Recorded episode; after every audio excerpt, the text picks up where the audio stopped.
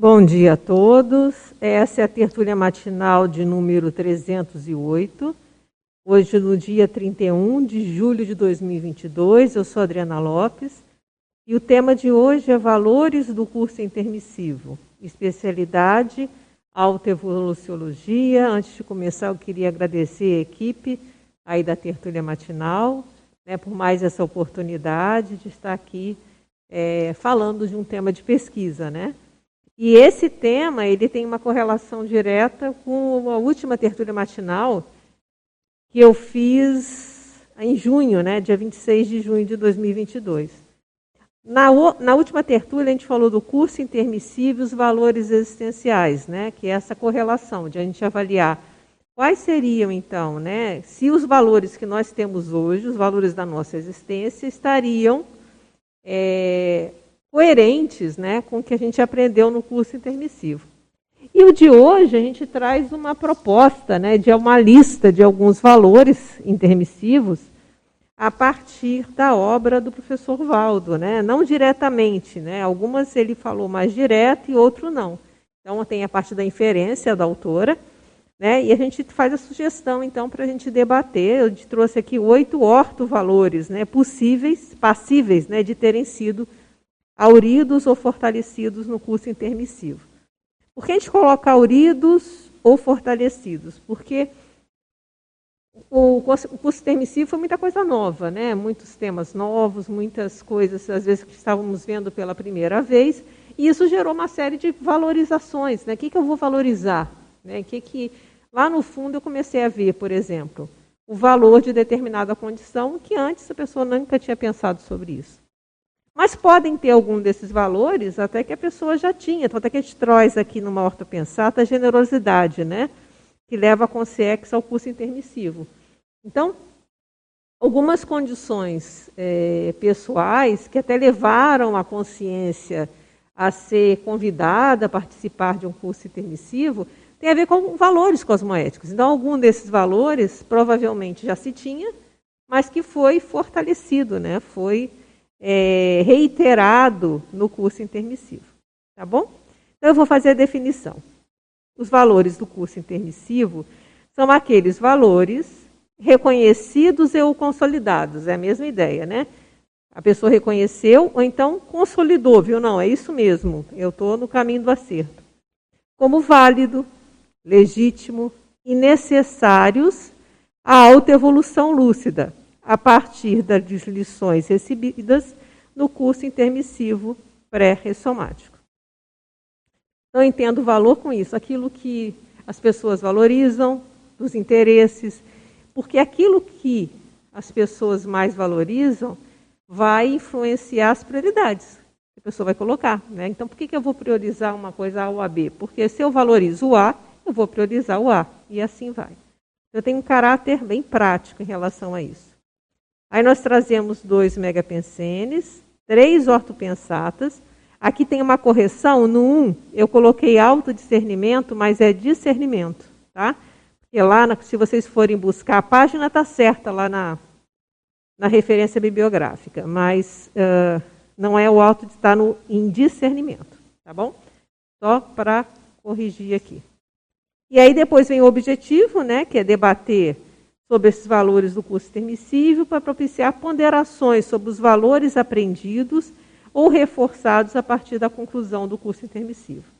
Então, tem aqui a, a sugestão dos 20 valores, com as devidas citações que inspiraram a colocação desses valores na lista, e autorreflexão, as ponderações sobre os valores intermissivos a serem vivenciados na presente ressoma auxiliam na identificação de demandas das recins e ressex, para manter a vida alinhada aos ensinamentos do curso intermissivo.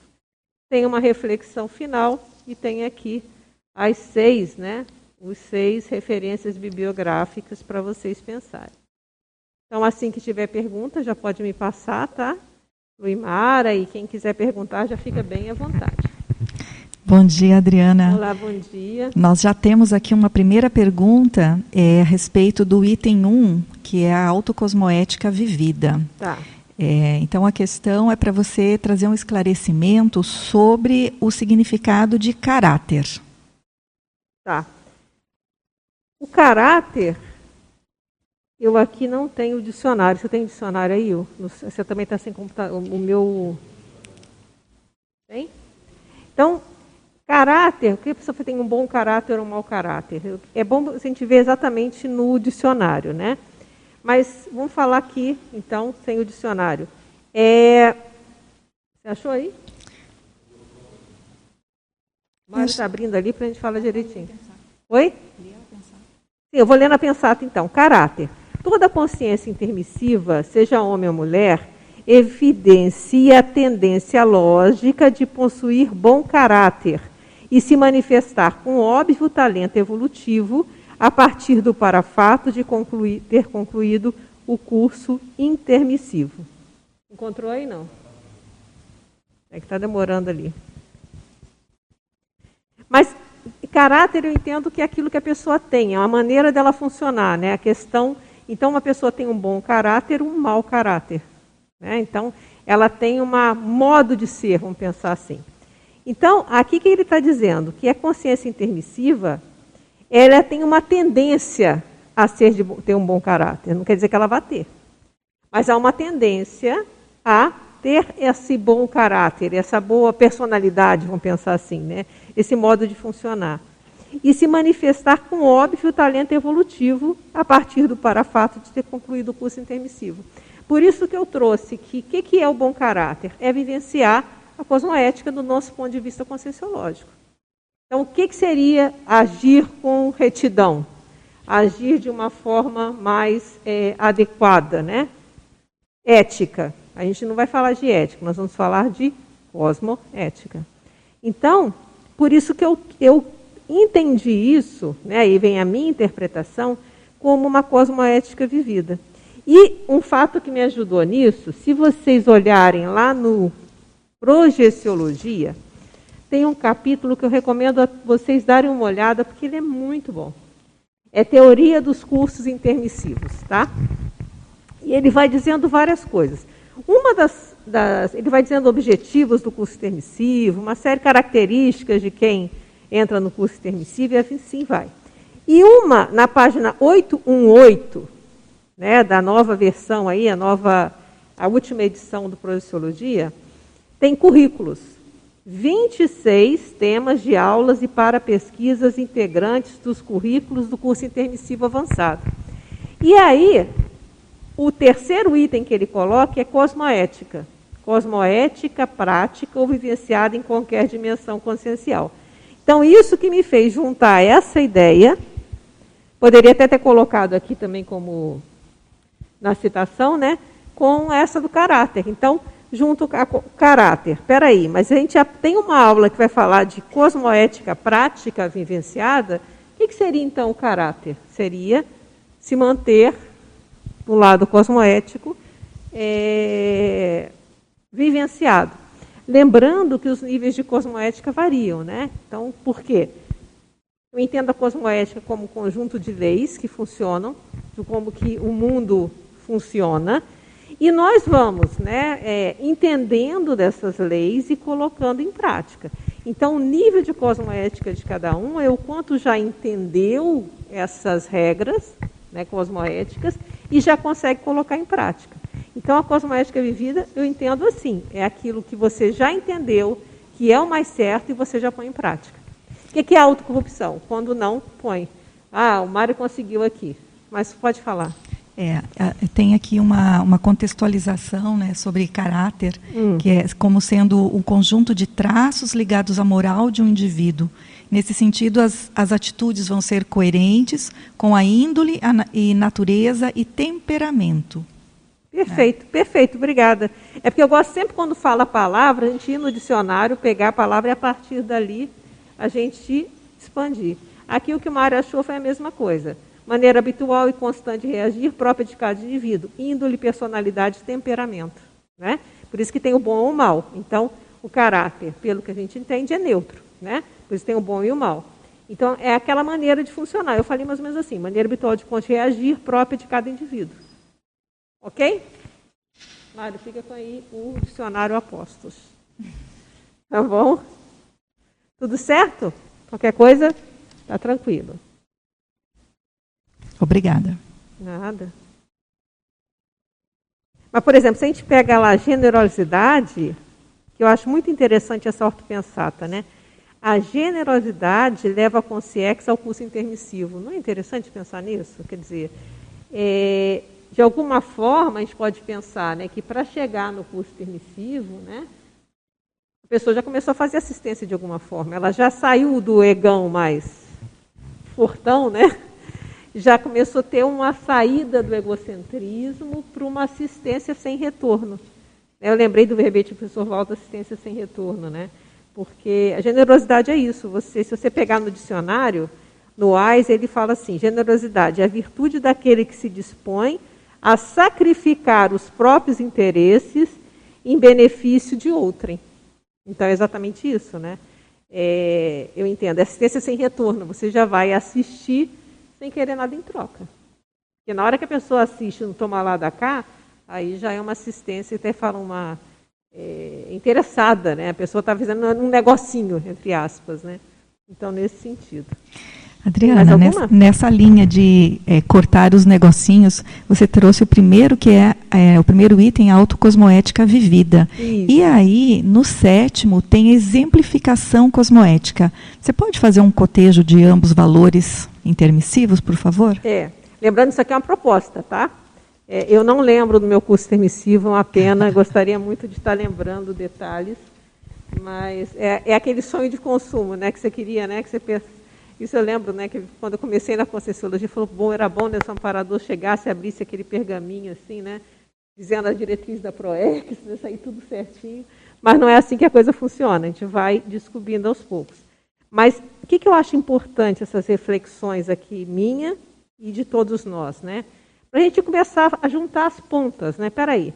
Então, tudo que a gente sabe de Conscienciologia, a gente já sabe, pega os materiais do professor Valdo, pega o que, que ele já falou das aulas, bem, e aí, bem, então, isso aqui, a gente foi, estudamos sobre isso. Começamos a ver os valores disso para a evolução consciencial. E agora? O que hoje, ano base 2022, eu já consigo, tenho isso realmente como um valor para mim?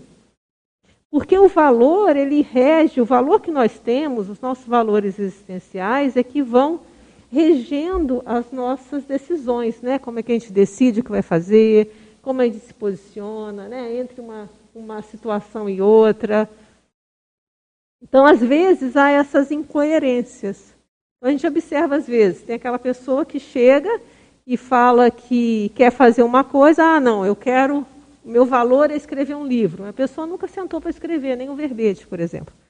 Então, peraí, tem uma coisa aqui, então vamos mudar, né? Vamos, é hora de. Então, se o, meu valor é escrever, então vamos começar a escrever artigo, verbete, até chegar no livro, seja lá o que for, né?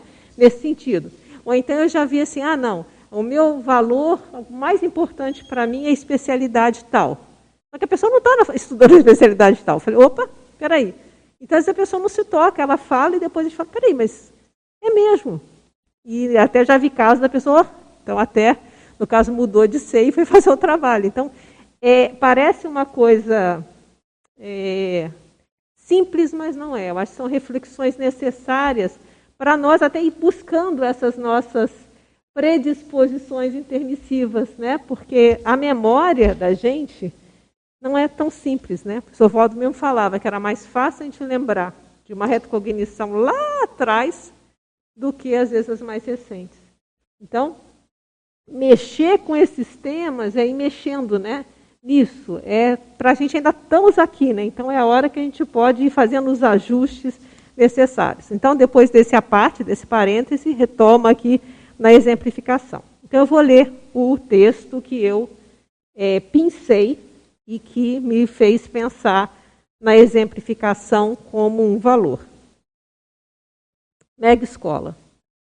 Somente o curso intermissivo não dá asas de anjo, nem auréola de sábio ao indivíduo, ao indivíduo na mega escola evolutiva dessa dimensão.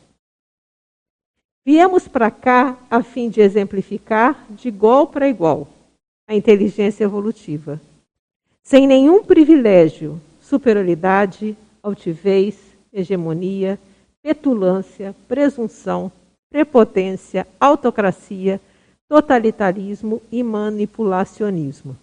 Então, isso aqui é no verbete mega responsabilidade.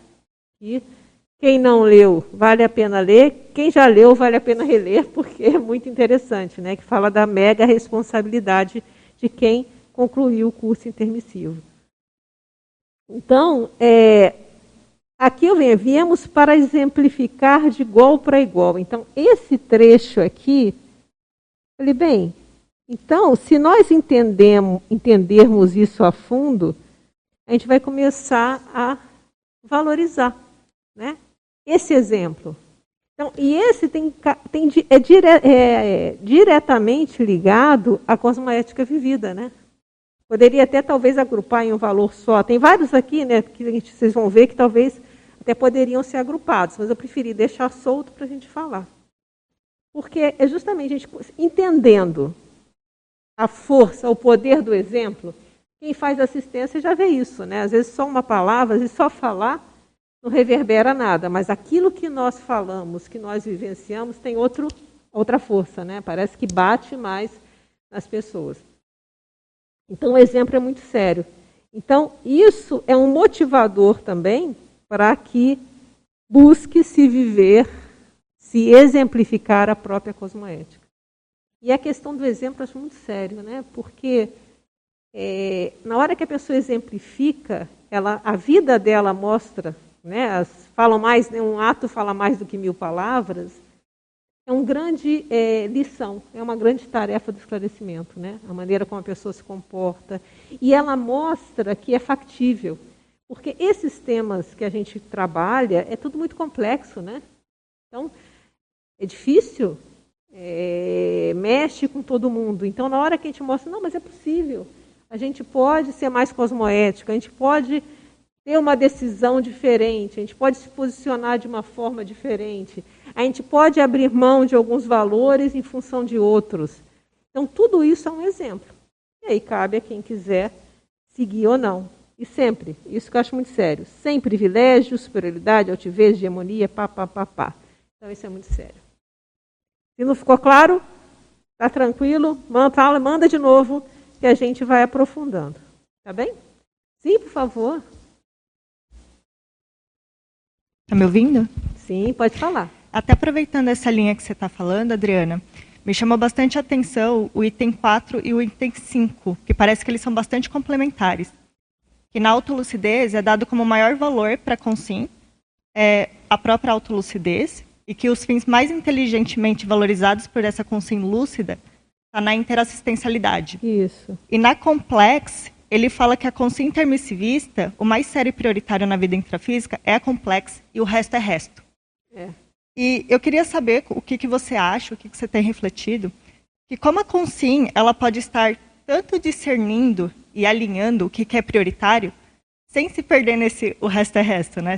Sem se perder nesse tanto de informação que a gente pode ter nessa vida intrafísica. E aí eu penso que é esse valor aqui, ó, autodiscernimento. Eu já vi várias pessoas que têm um autodiscernimento como valor. E eu, de certa forma, tenho um pouco também. Né? Até que no meu livro, o primeira, a introdução eu falo de discernimento. Né? E é, eu ouvia muito isso na minha casa, do meu pai falava de discernimento o tempo todo, era motivo até de brincadeira meio do meu irmão. E já vem o papai de novo com discernir, discernir. Então, quer dizer, mas é, era uma coisa muito. E isso me marcou muito. Né? Então, eu vejo que isso é um valor. E, mas por quê? Porque para você discernir bem, você tem que ter conhecimento. Então, aí vem o, o, o, valor do estudo vem meio agregado ali junto. Né? Não sei se a palavra seria valor agregado, vou até porque tem tanta outra coisa, esquece o valor agregado. Mas está junto, está né? Tá reunido. Porque quando a gente, quanto mais a gente estudar, vivenciar, não só o estudo de livros, né? mas também a gente buscar vivenciar, interpretar as nossas vivências, refletir sobre isso, nós temos uma base de dados cerebral que nos fornece a capacidade de, discernir uma coisa da outra. Porque quanto menos a gente sabe, menos a gente vai saber o que é prioritário ou não. E aí entra não só o estudo mesmo, formal, né, de estudar, de ler, como a gente está tá o tempo todo estudando, lendo, né? Isso aqui é fruto de um estudo. Tudo a gente tá aqui, todo mundo está aqui tá porque está estudando, né?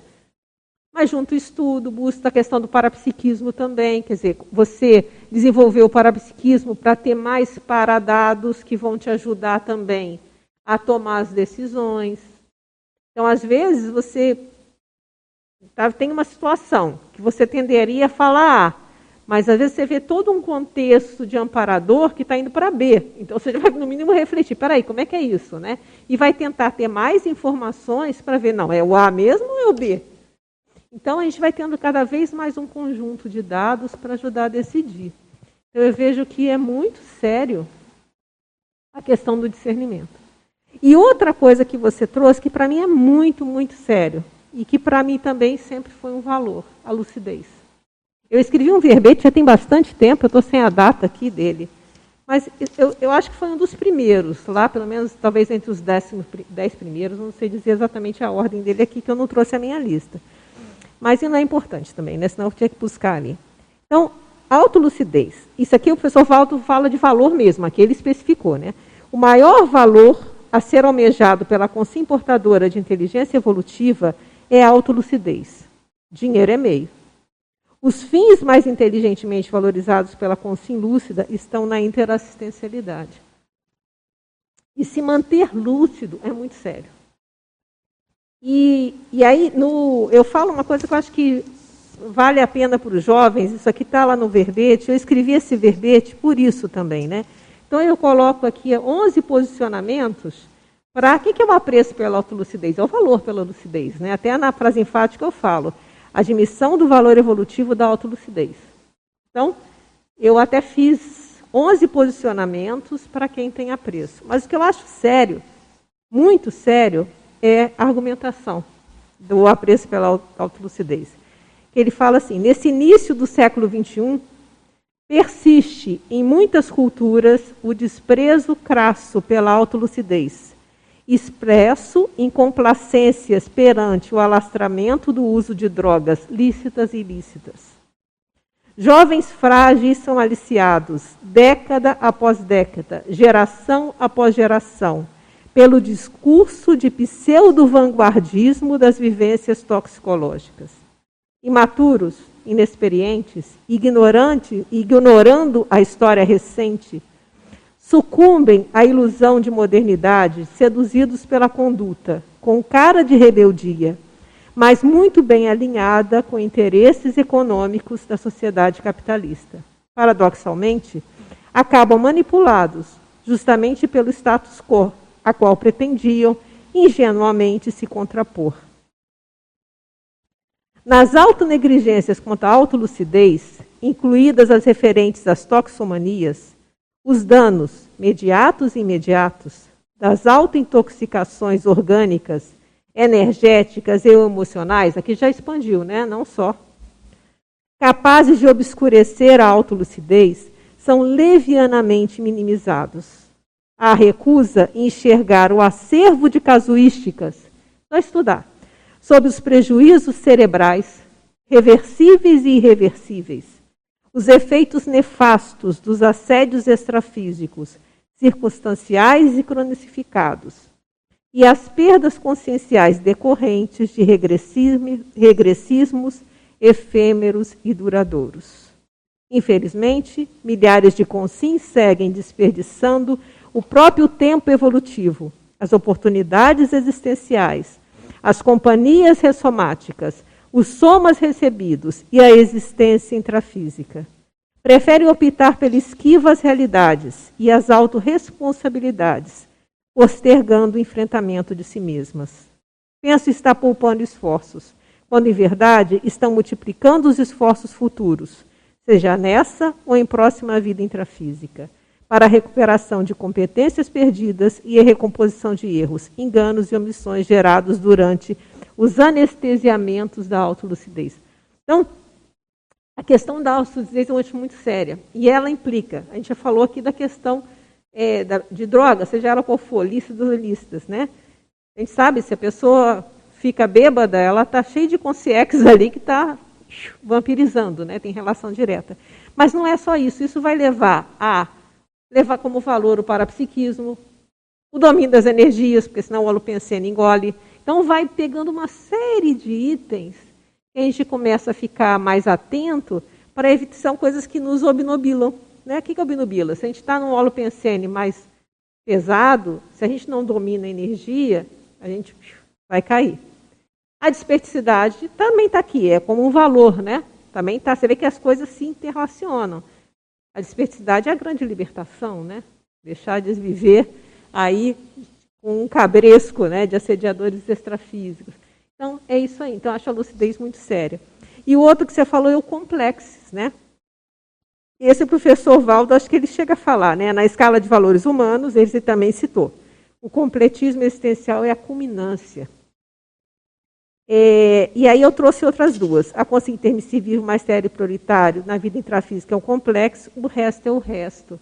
Então, aí entrou o discernimento que eu já falei antes, né? Essa condição de saber o que é resto e o que, é que não é. Na, na tertúlia matinal anterior, eu trouxe um, um, uns escritos que têm a ver com a defesa do verbete valor existencial do professor Valdo. Eu recomendei lá e recomendo de novo aqui as pessoas assistirem, né? Valor existencial. E lá ele fala dos valores primários e secundários. Então é interessante, né? Porque tem valor primário, que é aquele que você não abre mão de jeito nenhum, né? A gente vai começar a trazer isso.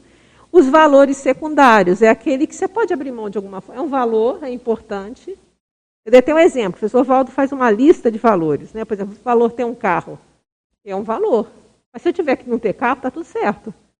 Mas podendo ter, facilita. Então é exemplo de um valor que você pode ter, acho importante, mas que você pode abrir mão em determinadas circunstâncias, se for o caso. Agora, tem outro valor, por exemplo, a TENEPS não abre mão. Entende? Então, fazer essa hierarquia de valores, ele também cita isso lá, é muito sério. Aí pode até ter, ter primário, secundário, e vai mais valores. E aquilo que não, isso aqui eu não valorizo mesmo nessa vida, isso aqui não vejo que seja mais importante nesse momento evolutivo. Eu vejo que falta, às vezes tem decisões, às vezes que as pessoas têm que tomar e ficam numa dúvida, mas então vê o seu valor, qual é o seu valor? Aí depois de ver, ah, esse valor está alinhado com o curso emissivo que você fez? Com todas as ideias que você estudou? E aí, cada um que reflita e tome as suas devidas decisões. Pode falar. Foi? Ah, foi. Só até uma reflexão que você me trouxe, né, agora falando sobre a pessoa fazer essa decisão, o quanto isso também está relacionado à autocoerência própria dela, do que ela está se propondo, e também a uma intenção cosmoética. Então, às vezes, por exemplo, até numa decisão, vai um exemplo banal, de um emprego. Até quanto, até o quanto, né, querer ficar crescendo muito naquele emprego, de talvez se dedicar mais do que deveria, está mais alinhado a um status e não realmente a uma intenção qualificada, né? Então, eu achei interessante, porque tem a questão do discernimento, tem a questão da autolucidez, mas tem muito uma questão de autocoerência também. É, um dos valores que o professor Valdo coloca lá, ele coloca na, no valor existencial no verbete, ele coloca uma lista dos valores mais comuns né, das pessoas. E, e é neutro. Alguns, é, alguns ali são neutros, outros são positivos para a pessoa avaliar. Exemplo, um valor que é muito importante é o pé de meia. Né? Aí depende, vai ter pessoas que vão achar que o, valor meia tem não sei quantos milhões no banco. Aí cada um vai ver o tamanho do pé de meia. Mas é a tua história, você vai ver. Uma coisa é o pé de meia, outra coisa é na hora da decisão. Ok, não, isso aqui é importante para ter minha independência, beleza. Agora, isso aqui já passou do limite? Vai deixar, eu, eu essa condição vai me tirar do, do foco? Então, certas decisões, cada um que tem que ver o próprio contexto, né, para avaliar. Por isso que a gente traz no outro paper, a gente traz até uma, uma um question, os questionamentos. Eu não sei se você estava aqui nesse outro paper, mas deixa eu pegar ele aqui. E é uma reflexão interessante, senão você baixa lá o paper se você não tiver. E é, algumas sugestões, por exemplo, quais são os valores existenciais pessoais? Dos valores existenciais pessoais, quais são os prioritários e os secundários? Né? Isso baseado naquilo que eu ouvi lá na tertúlia. Depois, em momento de decisão, Quanto pesa os valores existenciais considerados prioritários? Por enquanto, eu não estou fazendo juízo de valor. A pessoa já vê qual é o prioritário dela e ela vai ver. Priorização. Qual o percentual de esforços em atividades condizentes com alto valor? Se a pessoa fala que o alto valor, eu dou exemplo da escrita. Então, quanto tempo você escreve por dia? Ou quantas horas na semana? Se você não escreve, então ele não é um valor. Você pode até começar a trazê-lo, então, a ser um valor. Mas hoje, na prática, não está sendo, porque a pessoa não está priorizando isso. É... E, o, e, por último, coerência. Os valores existenciais prioritários estão coerentes com os valores. Aí no final, peraí, então tá. Você falou que é o prioritário, ok. Mas isso aí está coerente com o custo permissivo? Aí cada um. Por isso que eu, eu senti a necessidade então tá, então agora eu vou trazer uns exemplos para ajudar na reflexão, para mim também, né? A ajudar nessa reflexão sobre esses valores. Então por isso que a gente trouxe isso aqui. Tá? Tudo bem? Adriana, bom dia, tudo, tudo bom? Então, eu tenho duas perguntas, vou fazer uma depois da outra. A primeira pergunta, eu acho que vai em linha com o que você acaba de comentar, que pelo que eu estou entendendo se refere ao à tertúlia matinal anterior que você isso, apresentou. Isso. E é mais assim, né? Nesses anos aí de voluntariado, a gente observa muitas pessoas que têm valores muitas vezes realizados e não valores reais. Então, vou citar um exemplo aqui, né? A, a assistência ou a que está aqui mencionado. Tem um item específico e ele aparece em outros itens Isso. também.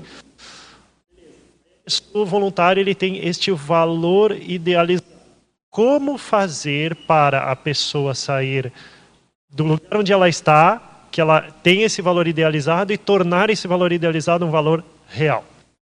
É, é, é o que eu estou tentando fazer, de alguma forma, trazer essa reflexão para todos nós. E começou lá na tertúlia matinal passada e nessa. Né? É, primeiro, a pessoa identificar o que ela realmente valoriza. Ah, desculpa. É que com máscara e tudo complica. Vamos lá. Então, ah, eu, na, como eu comecei, o meu objetivo nessas reflexões todas é isso, né? Trazer nós todos para pensar sobre isso, o quanto que eu estou conseguindo trazer esses valores para o meu dia a dia, certo?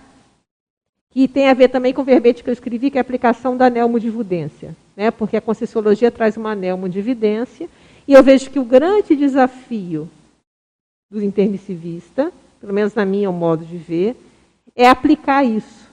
E não, isso está escrito em algum lugar. Eu acho que na própria exemplo, não tem outro lugar na hora de teática aparece isso. Exemplificar isso. Por quê? Não só para os outros, mas para a gente mesmo, porque é como se a gente fosse consolidando isso como uma forma de funcionar. Então eu vejo que quanto mais, e nós todos que estamos aqui há anos no voluntariado, por exemplo, voluntário é uma, ser voluntário já é uma coisa natural para nós. Então na próxima vida, provavelmente já vai ser se bobear, a gente criança ou adolescente já está querendo voluntariar em algum lugar. Já, já entrou no, no, na maneira de ser. Então, isso trabalho de energia, e assim vai. Então, eu entendo que a gente exercitando, a colocar esses, esses, essas mudividências, esses modos, esse corpus né, da conscienciologia na prática, sabendo que tem limites, né? Porque o professor Valdo trouxe tanta coisa, a gente vai conseguir colocar um percentual. Nós estamos trabalhando para colocar o máximo possível, mas até depende do nosso amadurecimento, das nossas recins, das nossas ressex, né? Então, eu vejo isso muito importante. Então, o objetivo desde o outro é isso. Primeiro, é refletir qual realmente é o valor. Então, na hora da decisão. Então, esse exemplo, a pessoa fala, não, meu valor é ajudar os outros, eu quero ajudar os outros. Espera aí, mas na hora da decisão, ajudar os outros está em primeiro lugar ou não? Como é que funciona isso? Então a pessoa ela vai tendo, começando a fazer uma autocrítica, primeiro ver qual é o valor. Ela coloca, às vezes, na hora de decidir, vai valer mais o dinheiro ou vai valer mais, às vezes, a assistência? Ela vai ter que ver. Lembrando do pé de meia, tem que levar tudo isso, né? Peraí, mas também tem o pé de meia. Mas tirando o pé de meia, a pessoa já tem o pé de meia. Então agora nessa outra decisão, o que está pesando? Muitos aqui do que vieram para Foz de Iguaçu largaram uma série de coisas, trabalhos, né? já foi uma decisão ali séria. Né? Já pôs um valor maior, às vezes, no trabalho conscienciológico. Então, eu vejo, sabe, é, é essas reflexões que ajudam. Na hora que você vê assim, mas se eu considero isso um valor, é do curso intermissivo, eu estou realmente tendo isso no meu dia a dia? Então, eu falo que assistência é meu, minha prioridade. Eu faço TENEPS? Começa por aí. Se a pessoa ainda não faz TENEPS, por quê? Avalia. Ela está priorizando se preparar para? Às vezes não chegou a hora ainda, cada um tem que ver. Mas há uma prioridade de se preparar? Então, eu acho que é interessante essa reflexão. E assim vai para tudo né, que a gente trouxe aqui. É, a pessoa está trazendo, porque na hora que ela reflete com isso, ela pode reformular os valores. O professor Valdo até fala nesse verbete que eu citei da semana na outra vez, é, o reforço, quais são os valores que eu tenho que reforçar. Então, se a pessoa chegar nessa conclusão, caramba, eu estou falando que, que eu, minha, meu valor é assistir, mas meu percentual de assistência na semana está muito baixo. Então, o que, que, eu posso fazer? Ah, eu vou, às vezes, aumentar minha carga de voluntariado, ou eu vou, se eu não faço TENEPS, eu vou fazer TENEPS. Se eu, será que eu posso ajudar? Vou virar docente, eu não sou ainda?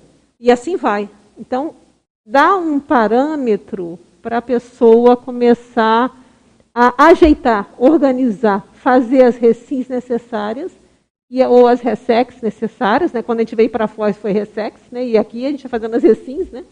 mas mudamos né, de, de contexto. Então eu vejo por aí, não sei se. E a outra? A segunda pergunta tem relação com o seu exemplarismo. Tá. Então, por exemplo, lá no, no item 3, no, perdão, no item 9, GESCOM. Tá. tá? Então você tem um trafor e um, valor é, positivo aplicado da produção gesconológica bem desenvolvida. E aí dentro disso, aí pegando o seu exemplo, né, pessoal, uh, para fins de produção deste material em particular, é, o que você fez para desenvolver, dando o seu exemplo, né? O que você fez para desenvolver este material? Você dedicou X horas, você, dentro das suas pesquisas, você está fazendo um crescendo de determinados temas, e aí esse surgiu, e aí você foi compilando, porque aqui tem valores que são, foram retirados de diferentes materiais, com diferentes óticas, mas que, uma vez agrupadas, elas dão um outro sentido muito, muitíssimo valioso. Então, como é que você fez, ou como é que você faz, se isso já é um costume, para fazer isso? É, eu vou só fazer um, um, preâmbulo antes. Você falou que a, a é um valor para mim.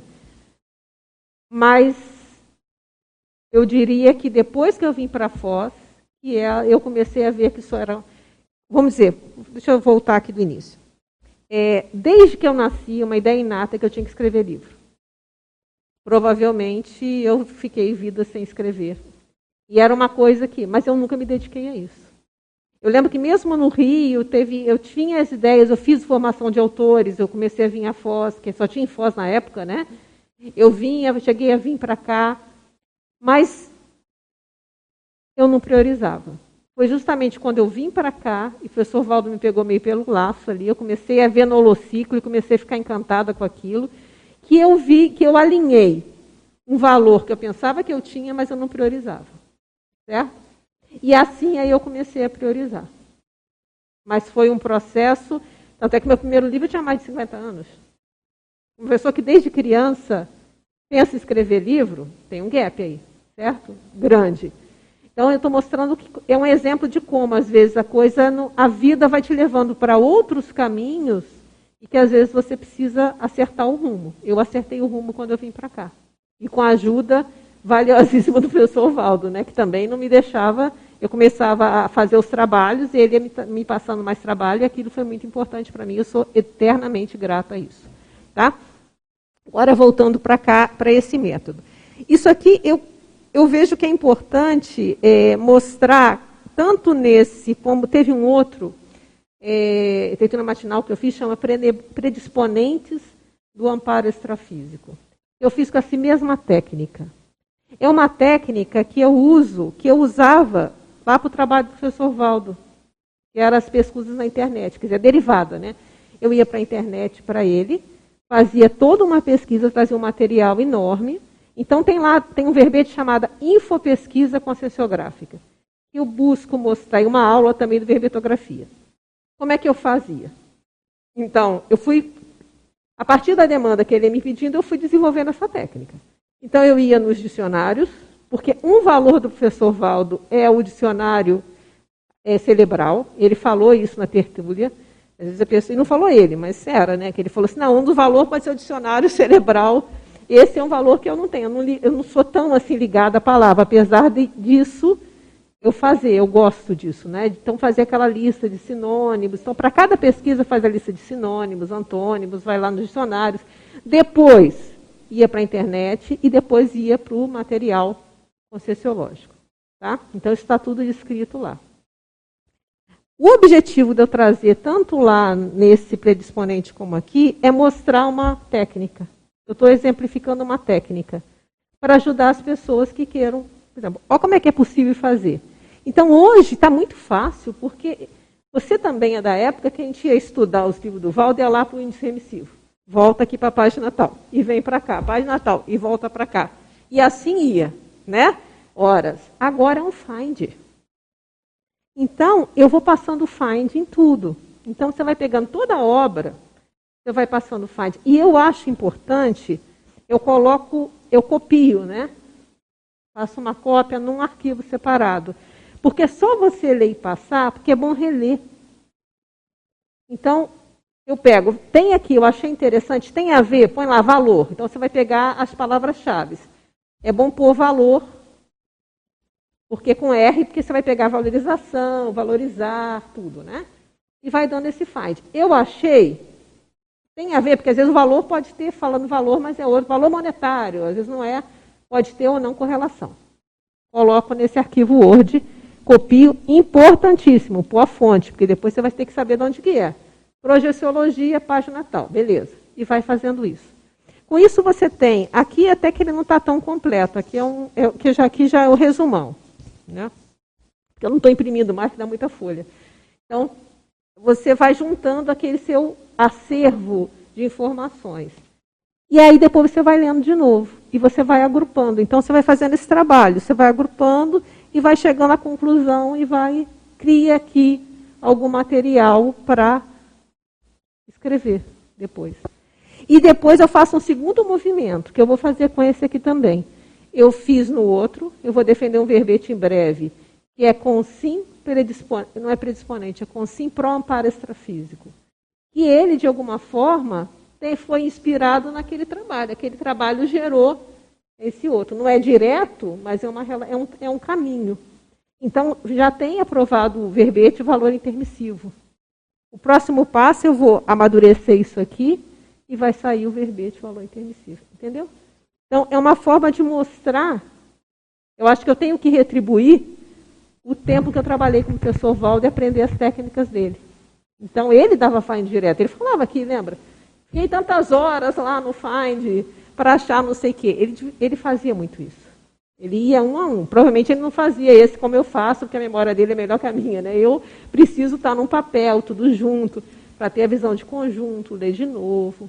Entendeu? Então, eu acho que eu tenho essa essa dever de retribuição de mostrar essas técnicas que eu aprendi e que desenvolvi a partir daqueles trabalhos. Perfeito. Meu livro já é isso também. Excelente. Dentro desse uh, uh, desse relato que você deu sobre os procedimentos que você realiza, eu fico imaginando que, com o passar do tempo, todos esses procedimentos se tornam cada vez mais ágeis, rápidos. É, mas né? leva tempo. Não, é porque e, é, é tempo. Sim, e aí a minha pergunta é justamente deste tempo, né? Quanto hum. tempo que você investe para Nunca isso? Nunca medi assim. Assim, para dizer medir, não sei. Porque uma coisa que também, que o professor Valdo falava muito e que eu levo para mim como um princípio, né, talvez, é você não ter deadline. Ele falava isso, né, para trabalho intelectual. Então, eu não... Ah, eu vou trabalhar só três horas? Não, eu trabalho o tempo que for. Um verbete pode sair em pouco tempo ou pode demorar meses. Não importa. Essa ideia mesmo, para ser muito sincera, da questão do valor do intermissivo, eu tive no que eu penso foi uma projeção. Eu só lembro o seguinte, foi uma, uma situação assim meio complexa, eu estava num, num local e eu recebi um papel para eu dar uma aula, eu lia valor intermissivo. E eu só ficava assim, mas o que, que eu vou falar? Então dei aquele. E eu fiquei tão assim, vou dar uma aula e eu voltei para o corpo, tá certo? Pode ser sonho? Não sei, não vou avaliar aqui, porque como eu só lembro desse flash, desse papel. Não vou aqui bater o martelo, lá, é projeção, não tenho mais dados que isso. Mas seja sonho, seja projeção, foi isso. E a partir disso tem mais de ano, tem mais de um ano. E eu fui fazer, mas que, que então, que, que. Aí fui estudar valor, mas o que, que é isso? E eu estou buscando entender o que, que é isso. Entende? Qual, por que, que precisa disso? Porque no meu caso eu preciso falar sobre isso, ou entender mais sobre isso. E assim está indo o caminho, entende? Então, a partir desse processo que foi o start que começou. E aí foi que eu comecei a pensar, embora eu falei, não, eu vou trazer começar a trazer essa questão do valor intermissivo aqui. Aí eu fiz um, achei que faltou alguma coisa, estou complementando e falei, ah, vou usar a mesma técnica que eu usei, que é até que eu faço de pesquisa, só que já saiu o resultado, né? Já saiu o verbete. Agora eu estou mostrando um caminho, que eu acho que esse debate da tertúlia multifinal é muito legal, porque também está me ajudando a gente ir pensando juntos, né? Está construindo a ideia também com outras pessoas. Eu acho muito legal. Tá? Adriana, temos aqui algumas questões, né? é um fluxo aqui de perguntas, mas nesse contexto da GESCOM, você poderia é, comentar a pensata? Eu posso, Vamos lá. Eu posso ler e aí você. Eu leio, come... eu leio. O que, que eu leio? Ah, então tá. É, declaraciologia, né? Eu sou intermissivista. Essa afirmação se inclui entre as declarações mais graves da CONSIM. A gestação consciencial, que é a consciência capitular, isso que eu acho muito sério, isso, eu trouxe mais por isso aqui, muito sério, olha só. Que é a consciência capitular na intermissividade. Precisa realizar aqui na intrafisicalidade.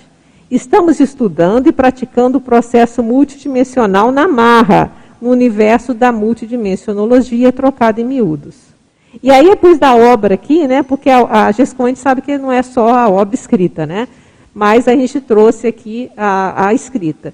Indesculpabilidade. Se você intermissivista aprendeu a pensionizar, falar, debater e escrever, não tem nenhuma desculpa digna para não ser consim autor. Isso aí é, é para lembrar todo mundo. Né? E eu também me incluo porque eu demorei bastante, não posso dizer então, a, pergunta ali, mas... tem vários itens aqui que já virou um, um debate aqui na, no chat ah, a é? respeito do que, do que é ser intermissivista, se é intermissivista em outros paradigmas. Não entendi. Existe intermissivista em outros paradigmas? Essa é um, não é um, tenho ideia. É um questionamento. Bem, eu acho que o mais sério não sei te dizer, né? É, o que mais sério a gente vê assim, primeiro, faça o teste do intermissivista, tem lá nos 700 experimentos, leia, verifica se você é intermissivista, se você tem relação com essas ideias, e, para mim, é o mais sério aí para a gente priorizar. Se tem em outra área, a gente vai saber, deixa porque a gente vai sabendo com o tempo, né? Tem que ver o seguinte, qual é a sua praia? Você está comprometido com o quê? Né? Eu estou por aqui. E aí a pessoa... Acho que também. E então, aí o, o colega que ele está sentindo bastante afinidade, tem assistido tertúlias, é, lido ah, alguns livros, e ele pede se, assim, como é que ele é, é, define por onde começar. Começar o quê? Aí ele, a, a questão mesmo, ele, ele como tem muito, conteúdos muito vastos e amplos na conscienciologia. Então, como é, que, como é que ele se acha olha, nisso? Olha, tudo? ele pode começar do começo literalmente. Tem um, um, livro que é, você pode baixar todas as obras do professor Valdo da Editares. Eu acho que a única que não tem para baixar, eu acho que é o Lexo atualmente, se eu não me engano. É, mas o resto está tudo lá. Né? Eu também não sei, tem que se informar se o Lexo está. Mas o que eu quero dizer é o seguinte, é, tem um que é bem simples, é importante, tem coisa que eu trouxe aqui que é do nossa evolução, a gente não pode esquecer esses livros é, iniciais. Olha, tem uma das citações que é da nossa evolução. Então, começa com nossa evolução, projeções da consciência, vai fazendo esse caminho. Projeções da consciência, também é muito prática, é muito importante para entendendo. Então, ele vai indo no processo. E depois ele vê qual que, é que ele motiva, qual o tratado que ele tem mais motivação para começar. Se a motivação dele é né, a questão dos fenômenos parapsíquicos, eu acho muito importante o projeciologia. Por que, que o professor Valdo fez o projeciologia primeiro? Ele mesmo falava: se a gente fala do princípio da descrença, não acredita em nada, tem as suas experiências pessoais, ele começou mostrando as técnicas, né? Quem isso aí é aula de CIP de muitos aqui que, que conhecem, né? Então ele começou mostrando as técnicas. Então você pode trabalhar energia, você vai sair do corpo, você vai ter as suas experiências, você vai ver que essa realidade não é, ah, né? Você pode vivenciar, você pode sair do corpo e você vê que você não morre, que você continua lá com o mesmo jeitão de sempre, do lado de lá, sem o corpo físico. E assim vai. Depois veio o, o primeiro foi os 700 experimentos, que ele começa com as bases da conscienciologia, e depois tem todos os outros que ele vai ver lá, os tratados que vale a pena ele estudar. Mas começa, eu diria então, já que é jejum, e outra coisa importante, eu não sei como é que é onde ele mora, fazer os cursos iniciais das ICs também. Hoje tem muitos online, inclusive, né? Tem vários, a CIP tem, o IPC tem, acho que vários tem, né? Esses cursos também são importantes, os básicos, porque para você ir construindo o conhecimento, você ficar mais familiarizado com essas bases é importante. E por que, que o curso? Porque você tem a troca, né? Uma coisa é você estudar sozinho, que é fundamental, porque o curso você vai ver uma pincelada das ideias não vai substituir você estudar a fundo cada um desse material. Mas você trocar ideia com o professor, com os outros colegas, também ajuda a ir entendendo essas realidades. E as práticas, né, os trabalhos práticos também. Então, esse caminho que eu acho que seria interessante, e dependendo de onde mora, mas também hoje com online é mais fácil. Né? O presencial ainda é melhor ainda, né? olho no olho, é, trabalha as energias e tal. Mas o online hoje favorece muito, então faça isso. Ok. É, temos aqui a, uma pergunta e uma contextualização do nosso colega de Curitiba, é, relacionado à primeira, na segunda ortopensata, que é a generosidade. e aí ele traz, é, e eu já vou contextualizar com a seguinte, tá? Como podemos usar nosso senso de generosidade interassistencial com discernimento em meio a tantos e tantos assistidos com as mais diversas demandas? E ele traz também, no item 6 dos valores, a empatia evolutiva. Ah, essa eu achei muito séria. Vemos que a maioria das pessoas perderam, infelizmente, suas sensibilidades aos males alheios diante de tudo que anda acontecendo. Como evitar que esta insensibilidade atinja também os intermissivistas nesta era de Reurbex, com tantos descalabros vistos a todo momento, atingindo os mais vulneráveis?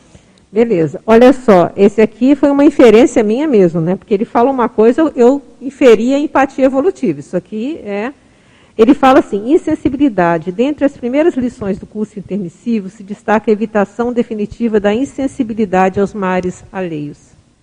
Então, é, e aí eu entendi isso, eu interpretei como sendo um processo de empatia né, evolutiva. E se isso é um valor, porque se isso é um valor, a gente começa a criar empatia. E criar empatia eu acho importante, inclusive com, para, com o parapsiquismo, porque essa habilidade de nós criarmos empatia vai favorecer a conexão com os amparadores, com o assistido e com os amparadores também, dos diversos tipos. Né? Então, é, como é que favorece? A gente vê que a questão da empatia tem relação direta com o processo de interação energética, com o acoplamento energético. Então, a gente via na dinâmica lá do discernimento parapsíquico, que a gente fa fazia, vai voltar em breve, né? mas é, que às vezes as pessoas, é, a gente brincava e parece que encontramos uma amiga. Assim, as pessoas interagiam energeticamente, sentiam uma afinidade e falavam, nunca eu tinha visto na vida. Então, essas afinidades energéticas e como isso potencializa na hora de fazer uma esterilização energética. Então, primeiro, entender a empatia como um valor é começar a fazer o exercício de se tornar mais empático. Isso é um exercício não só, ele é também é afetivo, mas ele é cognitivo também. Se você pegar lá no AIS, ele vai falar em empatia, é você se colocar no lugar do outro, né? Se você olhar, teve um, agora eu não lembro qual dicionário, que eu acho que foi o dicionário da, da, da APA, se eu não me engano, que fala a empatia é você entender o outro a partir do referencial dele. Eu achei interessante essa definição, né? Porque uma coisa é você também entender do seu, o seu referencial, outra coisa é como é que essa pessoa está pensando. Porque até para fazer o desassédio, você tem que entender como é que ela está pensando, a partir de que, que ela está pensando, para você tentar atuar no desassédio.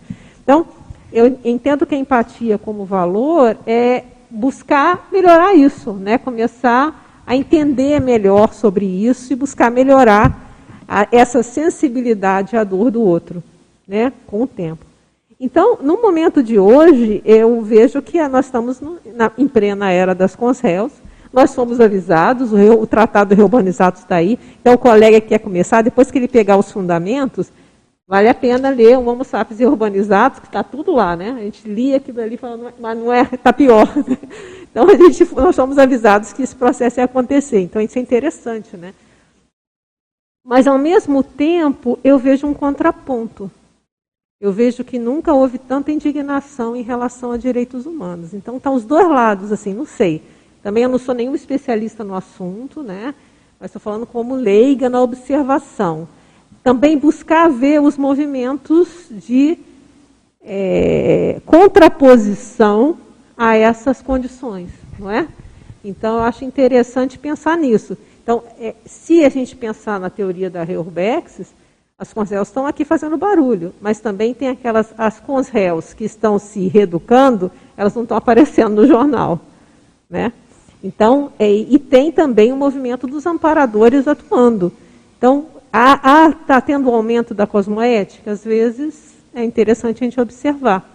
No momento que coisas que eram consideradas, até em termos de humor, né? Humor que era considerada 10, até pouco tempo atrás, hoje já está sendo não. Isso tem, tem comediante pedindo desculpa, né? Não, acho que não foi adequado que é isso? Eu entendo como aumento da cosmoética, aumento dessa empatia, o aumento dessa sensibilidade. Então, a gente tem que ver os dois lados, focar num processo que está difícil mesmo, o mundo está um caos, né? aparentemente, mas vamos pensar no, no, princípio da enciclopédia, que o cosmos está sob controle inteligente, então vamos tentar se aliar aos amparadores e auxiliar. E aí vem aonde vai auxiliar, né? Eu acho que as demandas são muitas, a gente não vai dar conta de assistir tudo. Mas aonde eu sou mais útil? Aonde eu posso me inserir e ajudar? Bom, aí nesse contexto tem um outro colega que pergunta: como você faz para manter a assistência sem segregar e manter o universalismo dentro desse tema, na sua experiência? Olha, é o que a gente faz. A gente faz é, TENEPS. A TENEPS está ali. E, e, como foi, agora eu não vejo tanto, mas no início da pandemia eu comecei a ter projeções lúcidas que eu não tinha, que eu tinha lá no início há muito tempo. Já não começou a voltar aquelas projeções mesmo de lá, de falar, sabe, de pegar, é, despertar as pessoas, de ir em hospital. Então eu tive algumas projeções lúcidas. Não, eu sabia que eu estava algumas lúcidas, outras nem tanto, até porque a gente tem que sair super é, rastreado, então isso dificulta às vezes as rememorações. Mas eu cheguei até a citar isso. Eu vi um aumento muito grande de projeções dentro da TENEPS e fora da TENEPS no início, e agora eu já estabilizou, eu não tenho visto tanta coisa já não. Mas, então, é, na TENEPS, o que eu quero dizer? Você está ali à disposição, os amparadores vão te, você está disponível, eles, onde está precisando, eles vão te levar, e você vai fazer lúcido ou não, mas você vai estar tá ali disposto a assistir. Então, isso não tem nada, isso é universalismo, porque você não está escolhendo quem você vai assistir.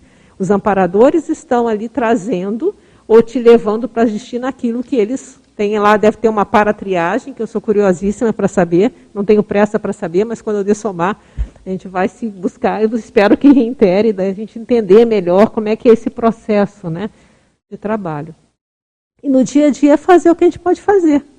Então, por exemplo, se é nosso foco de assistência a tarefa do esclarecimento, nós vamos buscar o quê? Fazer isso, buscar auxiliar, esclarecer, dentro do possível, aquilo que nós consideramos que vai poder ajudar as pessoas a se tornarem mais lúcidas, a terem mais discernimento, ajudar os assistentes a serem mais assistentes, falar sobre o processo de energia. Nunca é tão importante, num ambiente mais conturbado, a gente ficar atento à questão do holopensene, do trabalho das energias, para ficar mais lúcido quanto a isso, as projeções. Então, cada um nas suas é, áreas vão buscando esclarecer. Entende? O que não dá é sair, vem a visão idealizada que falou lá atrás. Então, eu vou ajudar o cosmos. Não, olha, vamos pôr o nosso lugar, o nosso tamanhozinho aqui. Qual é o nosso valor? Nós estamos, qual é a nossa expertise? Aonde a gente pode ajudar? E cada um ajudando nos seus nas suas condições, a gente vai podendo ajudar de alguma forma na Reurbex, que está. E é um processo de aceleração da história, né, muito sério que a gente está vivendo agora.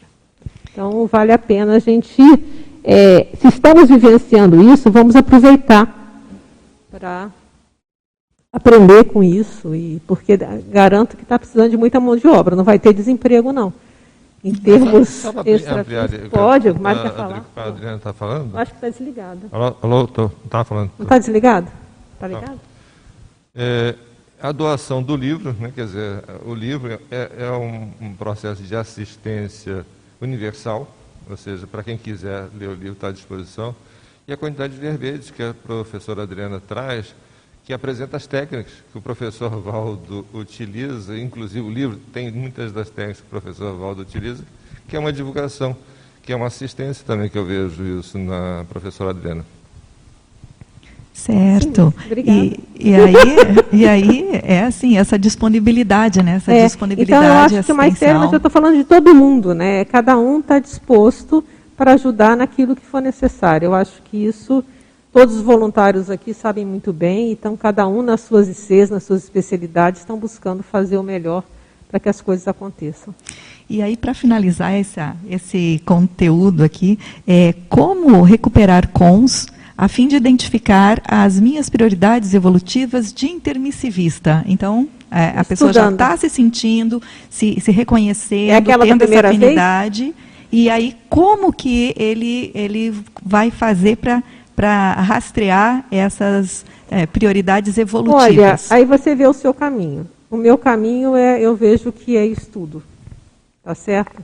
E prática. Então, hoje, muitas ICs já estão. Por isso que é importante, eu falei, fazer um curso presencial também. Porque ali tem uma série de atividades práticas, essas interações de energia, você interagir energeticamente com as pessoas, com o professor, isso ajuda também a recuperar cons. Né? Mas Ler sobre isso é que ajuda bastante. Eu lembro que eu, no meu caso, né, eu fiz uma, uma imersão. Naquela época só tinha o Projeciologia e os 700 experimentos. E os livros menores, né, obviamente, mas em termos de tratado, né, tinha só esses dois. E eu fiz uma imersão. Eu lembro que eu li o Projeciologia inteiro, no tempo mais rápido que eu podia, eu fiz um cronograma lá, uma planilha quantas páginas que eu conseguia ler por dia, fiz um cronograma durante para que tanto tempo, e no caso eu finalizava com ECP2. Isso foi por isso que eu sou muito grata ao ECP2. Então eu marcava um ECP2 que tinha lá, eu falava, até o ECP2 tal eu vou ler o Projeciologia. Até o próximo ECP2 eu vou ler o 700. E na minha experiência, o Projeciologia, eu tive muita experiência de fenômeno, como se fosse resgatando. Às vezes eu lia sobre uma situação e de noite eu tinha uma projeção que me ajudava a entender aquilo. Agora, e o 700, para mim, foi o que me, baixou mais é, recuperação de cons. Ele me ajudou muito. É como se ele já é um processo mais de intraconsciencialidade, de eu ir lembrando. E me... Tanto é que depois que eu terminei isso tudo, eu me posicionei, virei, virei professor e estou aí até hoje. Então, a recuperação de cons, eu vejo que ela ajuda. Tem as duas, é sempre teático, né? mas a parte da teoria é muito importante também. A prática é fundamental, mas essa parte teórica, entender, por isso que eu falei do início, começa do início, senão ele está vendo aqui conceitos mais avançados, mas de onde partiu isso? Então vai lendo os livros, vai indo, isso vai ajudando a ir recuperando. E a pessoa nem vai notando, ela vai daqui a pouco, ela vai, nossa, mas isso aqui é isso mesmo, e ela vai naturalmente buscando recuperar os cons. E a prática também é importante, por isso que eu falei de buscar também fazer esse curso com, com as interações também, não ficar isolado. Isso ajuda muito. Posso contribuir também com lógico, a, é, então em relação professora aqui todos não imagina por favor. É, em relação né, ele está falando da recuperação de cons, tem os conteúdos, né, o, o estudo teórico. E aí, para um entendimento melhor do autoconhecimento, então a gente tem aí ICs especializadas. Perfeito. A exemplo da Conscius, que tem cursos que eles, eles vão contribuir para a pessoa fazer essa autopesquisa técnica com instrumentos conscienciométricos. Então a gente tem cursos que são também online, né, porque o colega não é daqui, temos os presenciais. E outra IC também que é bastante voltada para esse aspecto da intraconsciencialidade é a OIC, que são os cursos de consciencioterapia. Né? Então, acho que a gente dá uma, Perfeito. um, um Perfeito. norte aqui, né, por várias opções. Muita opção. Muito bom. Está esperando uma eternidade ali com o microfone. Vamos lá, Rosana. Bom dia, acho que agora vê se sai. Acho Fala. que vai? Agora Foi. vai. Bom dia, Adriana. Bom, então, bom dia. dentre os vários pontos que você trouxe no paper, que está muito rico para reflexão, né, cada item desses a gente né, permite uma série de reflexões, tem dois que eu gostaria que você comentasse. Vamos lá. O primeiro deles é o 11, né, 11 que número. fala da lealdade evolutiva, sobre amizade, ele fala lealdade mútua, e é, com ênfase para aquela segunda citação, que ele fala de arrimo, né? Para consim lúcida intermissivista, ah, tá. no exílio dessa vida humana, a amizade raríssima é arrimo evolutivo inavaliável. É, isso eu achei muito sério e eu trouxe também como reflexão para todos nós, né? Porque justamente pela segunda frase. Na hora que a gente lê assim, ó, para consim lúcida intermissivista, no exílio dessa vida humana, a amizade raríssima é um arrimo evolutivo inavaliável. Então, gente, se a gente conscientizar disso, a gente começa. E qual é a base da amizade evolutiva? Aí está antes, né? A construção da amizade raríssima ao longo das vidas humanas e intermissões ocorre pela lealdade mútua. Então, por isso que eu pensei nisso. Falei, caramba, então, na hora que a gente entende o valor dessa amizade raríssima, e se a base é a lealdade mútua, cada um pensar, peraí, como é que eu estou? Eu sou leal? E essa lealdade evolutiva, lealdade cosmoética, porque lealdade não é você fazer pacto de anticosmoético, né? É o contrário, uma lealdade cosmoética é isso, né? De ser leal, de construir essa amizade de cumplicidade positiva, cosmoética, de assistência mútua. Então, isso que eu, eu achei muito sério isso aqui, eu falei, eu vou levar para a gente pensar junto. Não é? Então, porque a gente vai olhar, isso faz uma reflexão, né? Isso é um valor? Cada um vai pensar, isso é um valor? Se não for, será que não, não deveria ser? Será que não era o caso de eu começar a desenvolver isso? Então, essa que foi o objetivo. A amizade, de uma forma geral, já é isso, mas uma forma geral, ela é, vamos dizer assim, um certo valor comum, mas aqui a gente tem alguma coisa que é um além. pouquinho além, né? Porque é o processo principalmente do arrimo, né? Da, do apoio, da, é, em relação ao é o seu valor, que é um conjunto com outro valor intermissivo, que eu acho que ali a gente tem o 2 mais 2 é 5, né? A minha é. avaliação. Então, quando você tem realmente, né, uma, um, um valor que é mais, essa matemática ela, ela supera a matemática estricta, né? É, porque é, tem a amizade ociosa, o professor Walter um verbete, eu acho que uhum. esse nome, né? É diferente, é aquela amizade evolutiva. E a raríssima, então, é mais ainda, né? Que é você ter essa é, evolução conjunta, um ajuda o outro. Então, o, o verdadeiro amigo, ele não compactua com o erro do outro.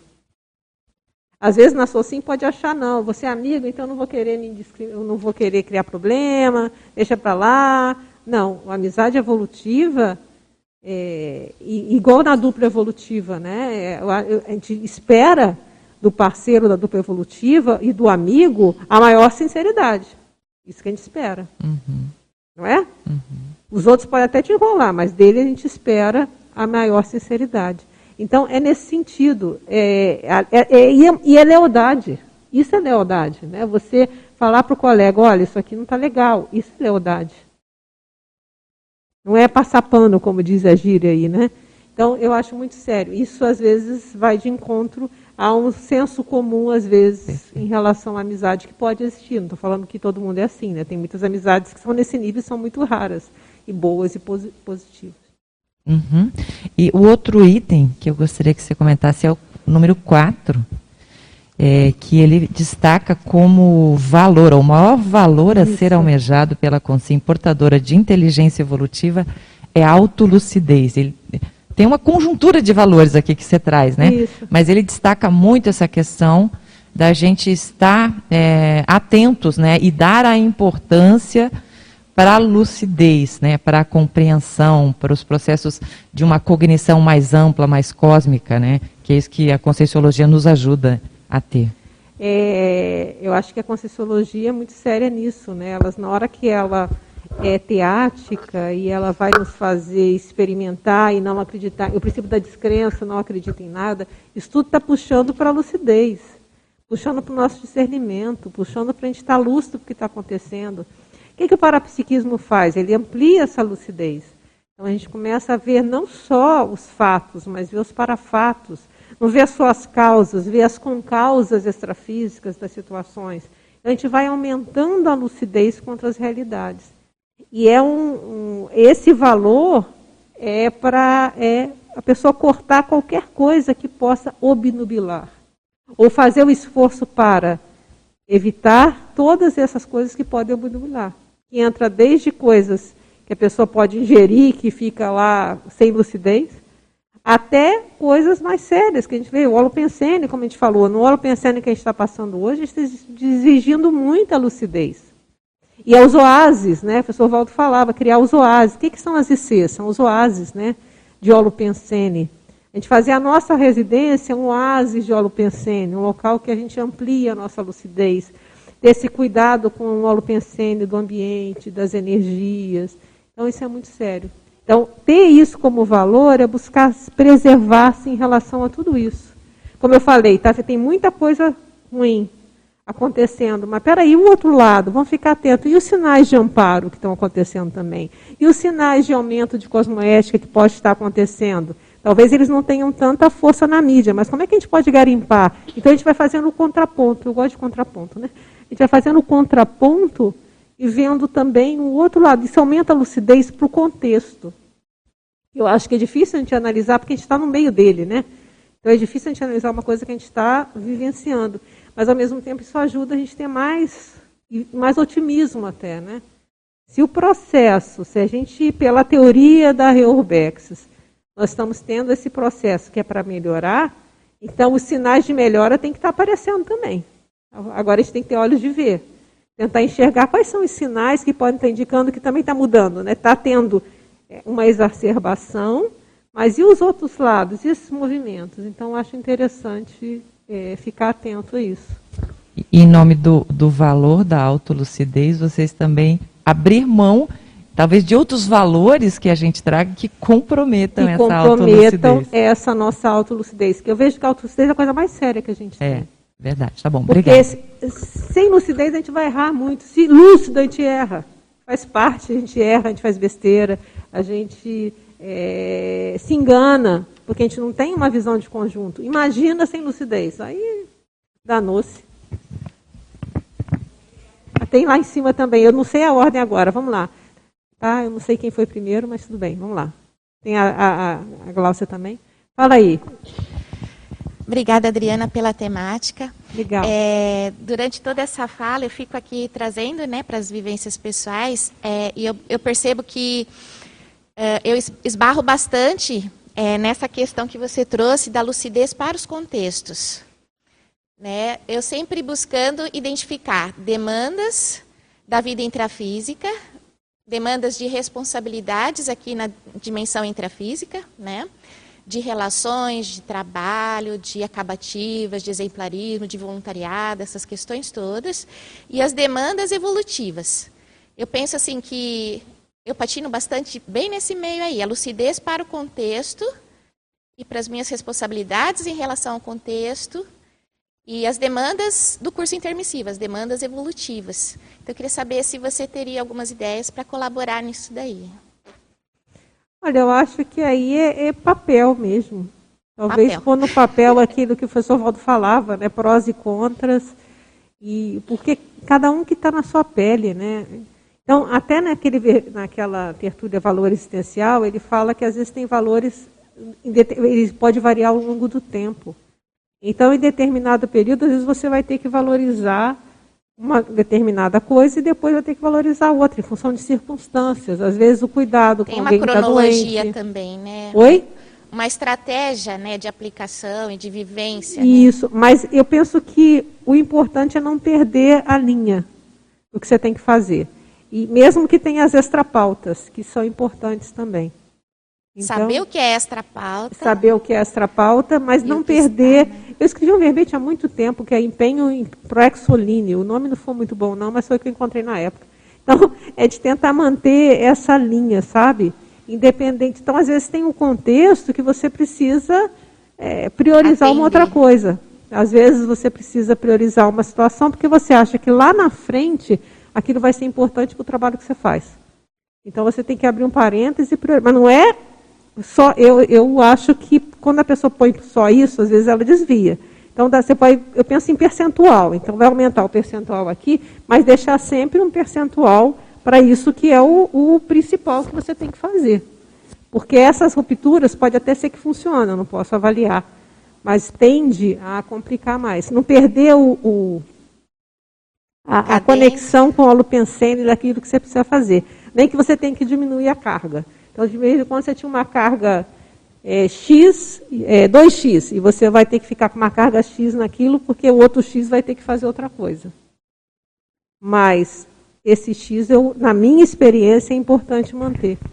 Alguma coisa para não desconectar. É o que eu acho. Não desconectar, né? Eu Aí acho eu assim, pensando... mesmo que você precise remanejar. Agora, esse remanejamento, saber o que é a bola está na sua mão e o que você pode passar para o outro, isso aí é muito de, do discernimento de cada um. Porque às vezes tem momentos que parece que você está com a bola na mão, você olha para um lado, olha para o outro, e você quer jogar a bola, não tem ninguém para jogar a bola, a bola está com você. Então não tem jeito, é você que vai assumir não a situação. Não é apego, né? Às vezes a gente fica apegado, né? né? Não, não, é apego, é que é aquela situação você que vai ter que cuidar. É. E outros casos não, você vai poder delegar e, e, a coisa vai seguir. Então, e esse processo aí entra muito, por isso eu, eu vejo o discernimento como um valor. Porque a gente erra, mas o discernimento vai ajudar a errar menos. Aí eu fiquei pensando na parceria aqui na, com os amparadores na TENEPS, né, que no item 18 foi colocado. Que é, eu fiz questão de colocar. Que dinamiza a evolução na intrafiscalidade é a TENEPS. Isso. Aí talvez tenha esse papel de estar tá resgatando né, a lucidez contextual. E a TENEPS é uma coisa que te mantém na linha, né? É, é, é um exemplo. Você, independente do que você está fazendo, você mantém é na TENEPS, você está ali. que te coloca na procedência, né? É, e eu, eu, isso aqui eu inseri eu falei, não, a Internet é um valor. Porque senão quem você vai se dispor para todo dia, tantas horas, lá, lá, 90, 50 minutos, todo dia, blá, blá, blá, isso aí é um valor. Isso é um, senão a pessoa não é tenepsista se ela não colocar isso como valor. Então, por isso que eu fiz questão de inserir aqui a TENEPS, que eu entendi como. E qual é a relação com o curso permissivo? O curso permissivo ajudou a entender o valor da TENEPS. Foi isso que eu pensei. Raciocinei nesse sentido. Uhum. Obrigada. Olha só, um pessoal lá. Antes de passar aqui, tem uma sincronicidade. Ah, é, tá. é, aconteceu enquanto você falava, a pessoa mandou instantaneamente, é. ao mesmo tempo, ele devia estar digitando Olha a questão. Só, O alto esforço evolutivo pode ser considerado também um valor muito importante para o intermissivista, pois pode melhorar a ficha evolutiva diante dos desafios da vida intrafísica? Poderia comentar? Olha, o alto esforço evolutivo, acho que ele está em tudo, né? Eu acho que o valor, eu estava até conversando com a Luimar antes de começar, talvez, não sei, a gente tem que agora pensar a partir, porque aqui eu peguei sempre os que eu achava que tinha alguma coisa né, na, na literatura lá do Valdo, né, na literatura científica, maneira de falar, pessoal, né, então mudar, né, nos livros, nas obras do professor Valdo, é, que a gente trouxe para cá. O alto esforço teria que pensar se seria o valor ou se seria ele, ele estaria já inserido em tudo, né? Porque tudo isso aqui requer alto esforço. Não sei, teria que pensar com mais é. calminha para foi no momento que você comentava sobre o verbete esforço proexolíneo. Ah, empenho proexolíneo. Ah, entendi, entendi. Empenho. É isso aí. É, talvez, vamos pensar, mas eu tenho que pensar um pouquinho e aqui não dá. Lá em cima está um tempão com o microfone, é você, né? A Glaucia está primeiro? Glaucia. Prazer em vê-la, minha amiga. Oi, Adriana, bom dia. É, eu gostaria que você falasse ali na página 3 sobre a questão do voluntariado. Ah, o voluntariado é muito importante, né? Porque essa opção, né, a gente fala assim, eu vou citar o Valdo primeiro. O voluntariado concessiológico é importante em virtude do curso intermissivo, porque é a oportunidade de exercício teático dos conceitos evolutivos. E vínculo. A relação entre o vínculo consciencial e o paradigma conscienciológico é a autovivência do voluntariado como consequência do curso intermissivo. Então aqui ele está dizendo que o voluntariado. E é interessante, né? Porque eu já deparei com pessoas ligadas a mim que não entendia muito esse negócio de voluntariado. Acho que todo mundo já deve ter passado por alguém. Mas como assim? Você vai trabalhar? Quanto você ganha lá? Né? Então, isso muito quanto você ganha? Ela fala, não, não ganho nada, é voluntariado. Mas às vezes a pessoa não entende, né? Então, essa compreensão, essa naturalidade de lidar com voluntariado, e ele coloca aqui, né, consequência do curso intermissivo. Então, a minha, minha hipótese é até que ponto isso a gente foi entendendo lá, né, o valor disso, até que ponto foi entendido, porque não é geral, apesar que o voluntariado hoje muitas outras áreas fazem, né? Mas talvez essa com essa tempo de dedicação. Eu vejo uma característica do voluntariado conscienciológico é, é o tempo, né? Você pensar em primazia do tempo, ele, ele acaba é, tendo uma primazia muito maior do que talvez, eu não sei, eu não sou estudiosa de voluntariado, né? Mas eu vejo que é, essa dedicação, esse esforço de todos nós, né, que somos, somos muitos, até que ponto isso não é raiz, consequência do curso intermissivo. Então é um valor, né? É um valor. Na hora que você tira o tempo que você poderia estar lá aumentando o pé de meia para estar aqui no voluntariado, é um valor. Se não fosse um valor. Então e é... aproveitando esse gancho, né, Adriana, a gente vai fazer o terceiro encontro internacional de voluntários da CIP no dia 15 de agosto, né, de 15 a 21. E, e a gente está vendo a movimentação dos voluntários de fora para vir aqui em Foz, pra, enfim, para fazer. Você também vai participar muito do encontro, né? O Mário. E, e eu fico pensando assim, ó, a, a questão do voluntariado ela é pessoal e a raiz é lá do intermissivo, né? E às vezes a pessoa acha que ela está fazendo alguma coisa para IC. Claro que ela está fazendo para IC, mas primeiramente para ela, né? O valor é dela, né? Quer dizer, deverá ser dela. E a FEP é dela, né? Então a questão do voluntariado eu vejo que às vezes há um entendimento, ah, eu estou fazendo para a IC. Está fazendo, mas primeiramente para si, Para né? si mesmo. É, isso é muito sério. E, e, é uma forma de aprender também a trabalhar em grupo, a questão da lealdade, até que ponto, né? Estou pensando agora, se na lealdade você começa talvez até treinando nesses trabalhos. E o que eu vejo muito sério na questão do voluntariado é entender a questão do trabalho grupal. Por exemplo, se olhar aqui hoje, parece que eu estou sozinha, não estou. Olha a quantidade de gente que trabalhou para eu estar aqui falando. Estão trabalhando ali ainda. Sem contar a turma que trabalhou antes. Isso qualquer curso que a dá de Conscienciologia. E é a troca de papéis, né? Às vezes um, um, tá um professor, o outro trabalha, troca. Uma hora a Luimara está aqui também falando as coisas dela. Então, a gente vai tendo essa relevância de que a gente não faz o trabalho sozinho. Eu só estou podendo estar tá aqui falar porque, primeiro, é, instituíram a tertúlia matinal, depois estou trabalhando, todo mundo está trabalhando, e assim vai, sem contar todo, tudo. E então, próprio... eu vejo que entender isso como é uma ajuda mútua e que para todo mundo cumprir a ProEx, cada um é uma pecinha pequenininha, e as pecinhas vão mudando de posição. Né? Cada hora você está, agora a minha função é essa, agora eu estou na liderança, agora eu estou liderado, e assim a gente vai trocando de papéis e crescendo juntos. Eu acho que o voluntário também ajuda muito nisso. E outra coisa que eu acho muito sério, essa questão da não monetarização, né? Porque é, isso dá uma autoridade moral violenta para aquilo que a gente está falando. Isso é muito sério. Isso é muito sério. Você estava falando da, da união do grupo, né, para poder fazer esse trabalho. O próprio Amigos da Enciclopédia que é quem consegue manter o tertuliário. Tá tudo aqui. Então, tá vendo? É muita gente auxiliando para que, que nós todos façamos a nossa ProEx. Falou aqui das ICs, quer dizer, as ICs se complementam, cada uma vai pegando a sua especialidade, estudando, mas tudo é um trabalho só. Tudo é concessiologia. Então isso é muito sério. Somos todos concessiologia, como diz, né? Somos todos. É, agora cada um vai fazendo a sua, a sua peça na engrenagem. Isso para mim é muito claro. Então, tem as, as peças funcionando para que a gente faça. Senão, o que a gente vai fazer? Fazer sozinho? Não. A gente vai fazendo juntos, cada um nas suas expertises. O último capítulo do meu livro é isso, né? quando a gente fala da cultura da holomaturologia, a gente fala, e cada um com as suas expertises, a gente vai aprendendo com os outros. Aquilo que é uns é, se desenvolveu mais, vai auxiliando os outros e a gente vai fazendo as trocas. Opa, tem uma vozinha ali. Ah, atrás do negócio. Ei! Sim, pode falar. Bom dia, Adriana. Bom dia a todos. Obrigado, Adriana, pelo paper. Eu estava lendo aqui o item 7, ah. e aí eu lembrei da condição do esbregue intermissivo hum. e as consequências dele no intrafísico, né? É... O que, que, você poderia comentar? Porque assim, é, é, a tendência com o esbregue pode ser a pessoa é, é, se retrair um pouco, né? O que, que, você poderia comentar sobre o equilíbrio, né, entre não é, o reconhecimento dessa ausência de privilégios e todas essas condições aqui que é interessante fazer uma profilaxia, mas exemplificar de fato, né? O esbregue intermissivo é verbete? Não, estou aqui olhando se é. Es, intermissivo, eu acho que é verbete. É a condição da pessoa levar um, um chacoalhão evolutivo, né, no, no é, não, curso intermissivo. Só se tivesse aqui, eu acho que sempre enriquece, mas eu vou...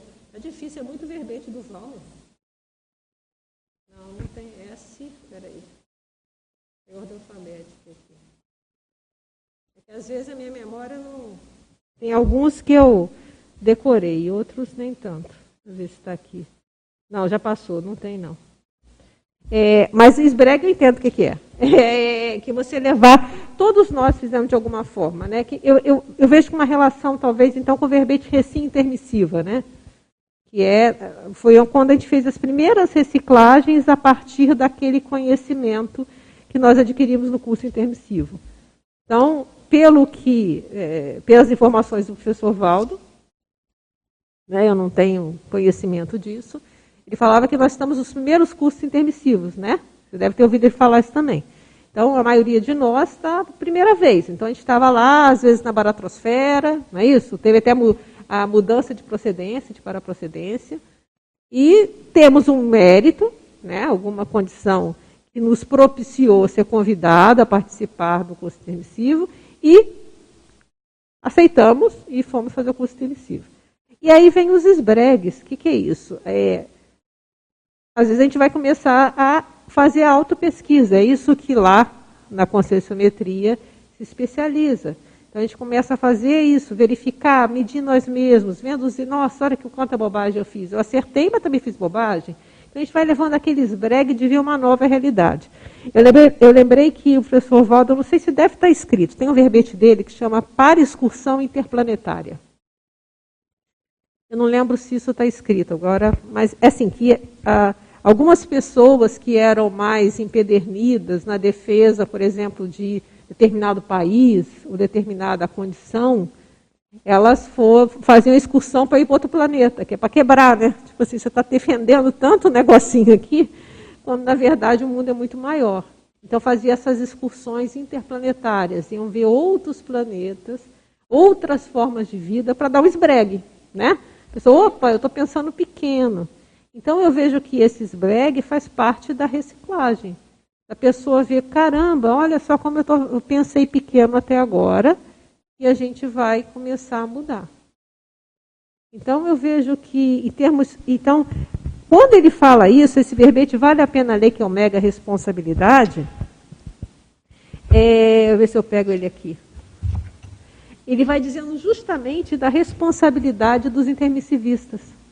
Como que ah, não é privilégio ser intermissivista, é uma responsabilidade. Ele fala de honrar os, todos os conhecimentos. Eu estou na letra O, vai chegar fácil. Enquanto, enquanto isso, eu posso é, trazer aqui que eu localizei o verbete esbregue ah, pró-evolutivo. Ah, é isso, ele foi apresentado em 2 de junho de 2014, é, é a tertúlia de número 3041, pela professora Eliana Manfroy. Ah, beleza, beleza. Então tá, é porque aqui eu estou com a lista dos Beleza, muito bom, vale a pena. Então a leitura, Eliana, é muito boa. Então vale a pena dar uma estudada lá. Então, na mega responsabilidade que o professor Valdo traz é a obrigação ou dever de a consciência lúcida, intermissivista e responsável responder pelas ações, inclusive autoproexológicas, por ter aurido neoconhecimentos prioritários, evolutivos e extraordinários do curso intermissivo, sem coagir ou menosprezar as demais consciências portadoras de curso intermissivo. Eu acho que a, a base disso é o universalismo, né? Na hora que você quer ajudar, então o fato de você é, ter feito um curso intermissivo, ele te traz a responsabilidade. Eu não falo assim, ah, você. Ele fala, quer ver? O negócio não é, né? Eu acho que eu não sei se está escrito aqui. Não, é aqui, nessa, eu já peguei nessa fala, que ele fala que não dá asas de anjo nem orelha de sábio. Então, cada um tem os seus trafores, suas trafalhas, estamos evoluindo. Por algum motivo, algum critério lá, nós somos convidados. Tanto é que agora o nosso objetivo maior é fazer a pré-intermissiologia, não é isso? E até o Eduardo não está aqui, eu sei que ele estuda isso bastante que é nós estamos nos preparando para, na próxima intermissão, ir buscar os nossos colegas que ficaram, porque a gente vai ter autoridade, porque são nossos amigos, de alguma forma. Né? Que nós viemos para cá, topamos o desafio, e agora a gente vai lá e fala, e aí, como é que está a situação? Pelo exemplo, vamos. Tem outra proposta de evolução, a gente pode evoluir de uma forma diferente. Então eu entendo por aí, sabe? Então não é, é você entender que nós todos estamos evoluindo. Então o fato da gente ter é, ser bom em alguma coisa não quer dizer que a gente é bom em tudo.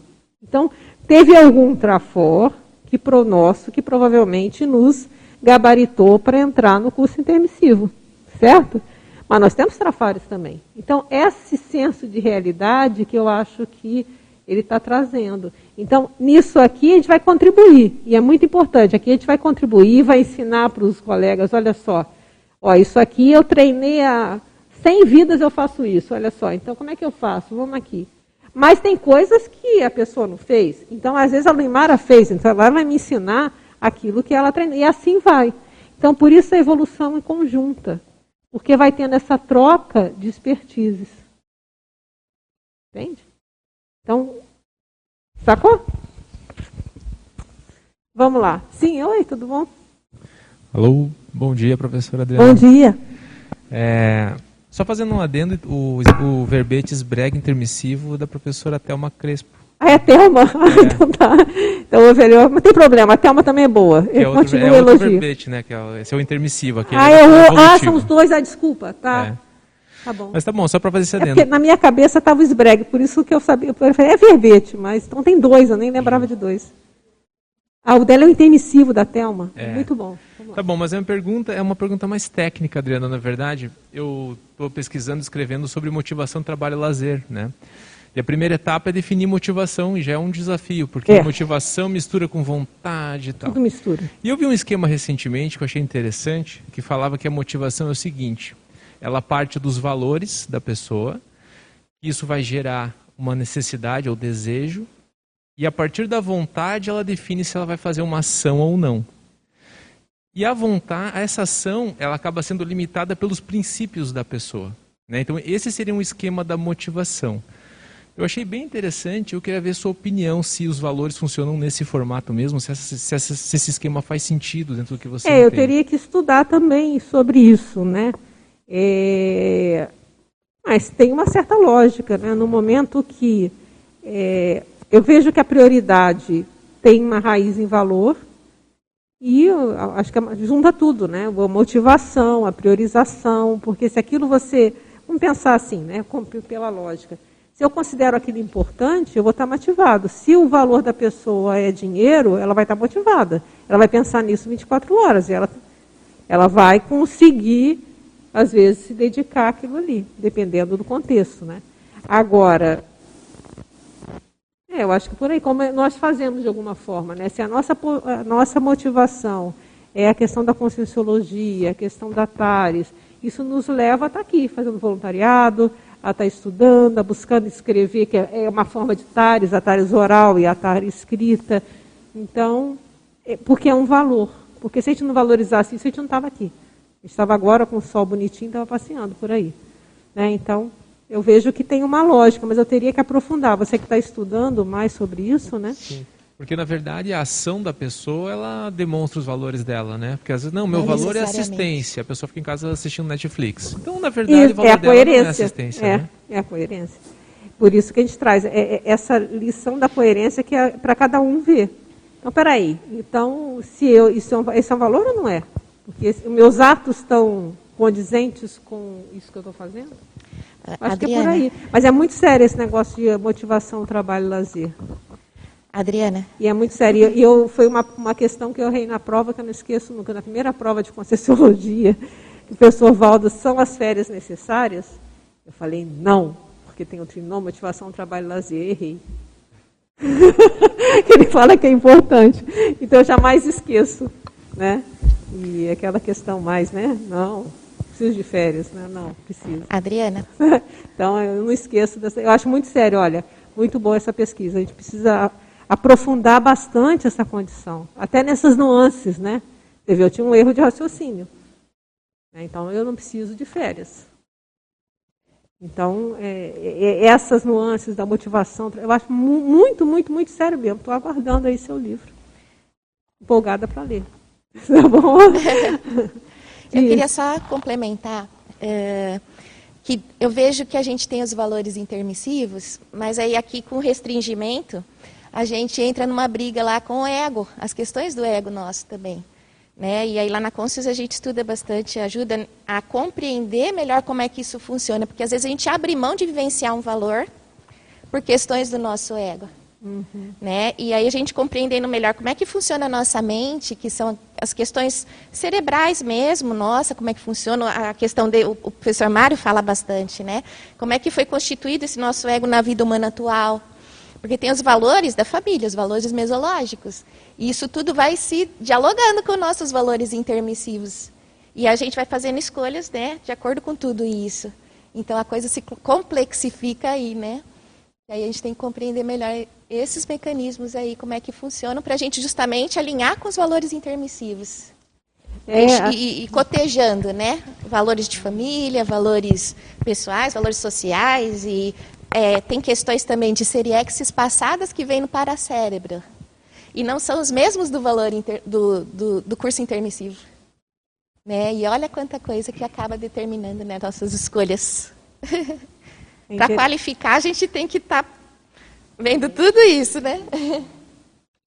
Perfeito. Só lembrando que nesse é, teoria do curso intermissivo lá no Projeciologia, o professor Valo traz 10 obstáculos para a realização do curso intermissivo. Aí ele coloca uma escolaridade, profissão, grupo karma da primeira família, um pouco do que você falou, casamento, filho. Ele fala é, viagem, condição econômico-financeira. Então tem umas coisinhas assim que ajudam nessa reflexão, né? Adriana, só para uh, colaborar ali com o Eduardo, é, a professora Neide Lázaro, ela tem um curso que é Motivação, Trabalho e Lazer, e está no site da CIP. Também, e também tem um de coerência que também está lá, então acho que pode pode ajudar aí na sua pesquisa, tá? Boa lembrança. Aí está a troca de experiências. Bom, acho que no fluxo dessa coerência, o item 17, que é a teática, é, você poderia comentar? E aí é, o colega pergunta também é, como, assim, essa questão da, da teática é, precisa ser bem exemplificada para ter o abertismo para receber os colegas intermissivistas. Então, poderia comentar o item 17. É, eu não entendi o final da pergunta. Pode repetir? É, ele, ele, traz que a teática a gente tem o conceito, mas na prática nem sempre se tem o abertismo para acolher os, os intermissivistas. Então, ele quer que você comente daí o, o item. É, então tá, vamos ler aqui. Para saber se a consciência intermissivista é indispensável a admissão pessoal e íntima dos princípios conscienciológicos. A gente já sabe. A fundamentação, até uma das questões lá, quando ele fala de curso intermissivo, é a pessoa, é, ela entende, né? Natureza intermissiva. Tem outro verbete que é muito legal para vocês lerem. Deixa eu ver se eu pego ele aqui fácil. E uma das coisas da natureza intermissiva, né, que é a natureza do intermissivista, ele fala. É, deixa eu ver se eu acho aqui. Ah, três. A compreensibilidade, ele fala em habilidades né, da natureza intermissiva. A compreensibilidade das verpons concessiológicas. Então, isso é uma característica, né? Porque a pessoa já estudou lá, então é como se estivesse recordando, né? Mais fácil de entrar no cérebro a fundamentação do curso intermissivo e a vivência das ideias evoluídas correspondentes. Não adianta apenas ser cursinho colaborador ou voluntário da instituição concessiocêntrica.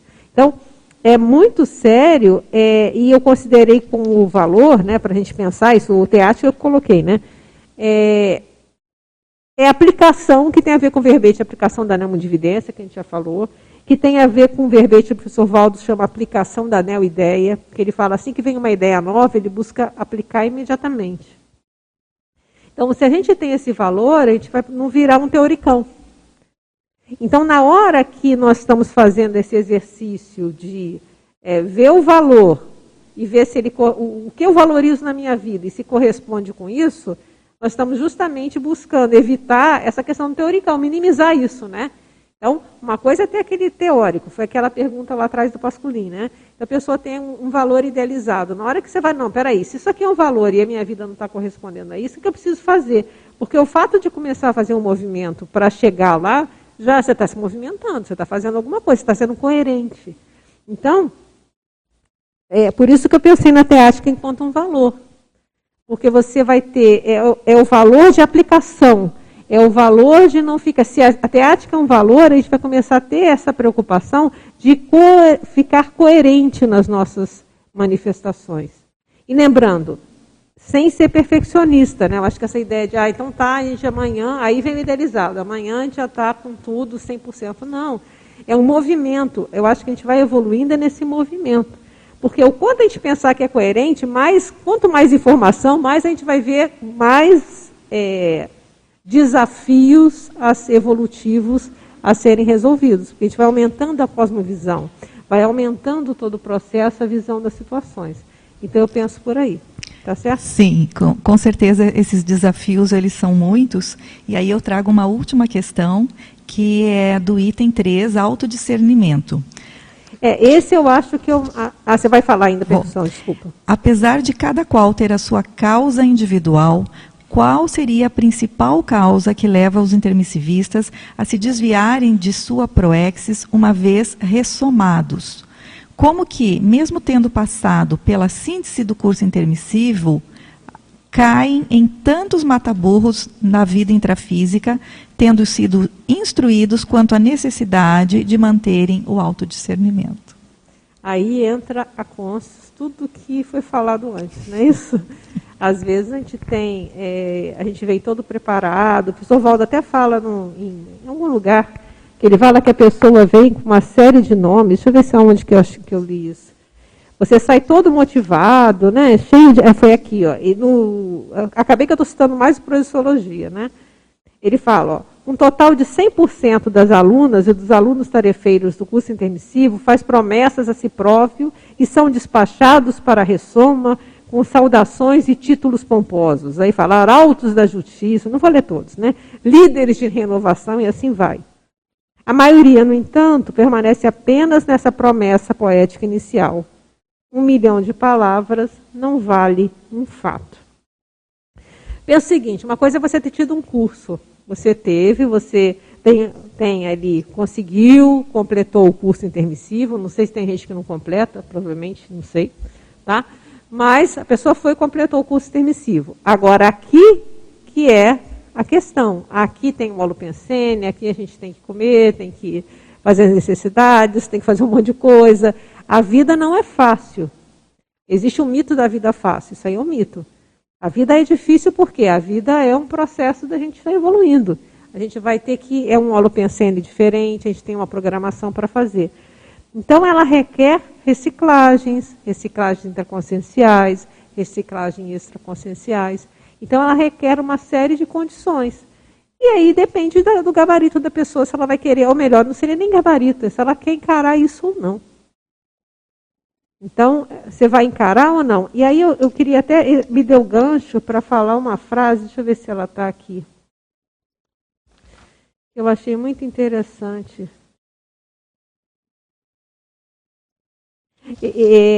Uma delas é aqui, é, é um Deixa eu ver, eu acho que eu não vou encontrar e a gente já está terminando. Deixa eu ver se eu acho aqui. Ele fala aqui de fama, dá uma olhada com calma.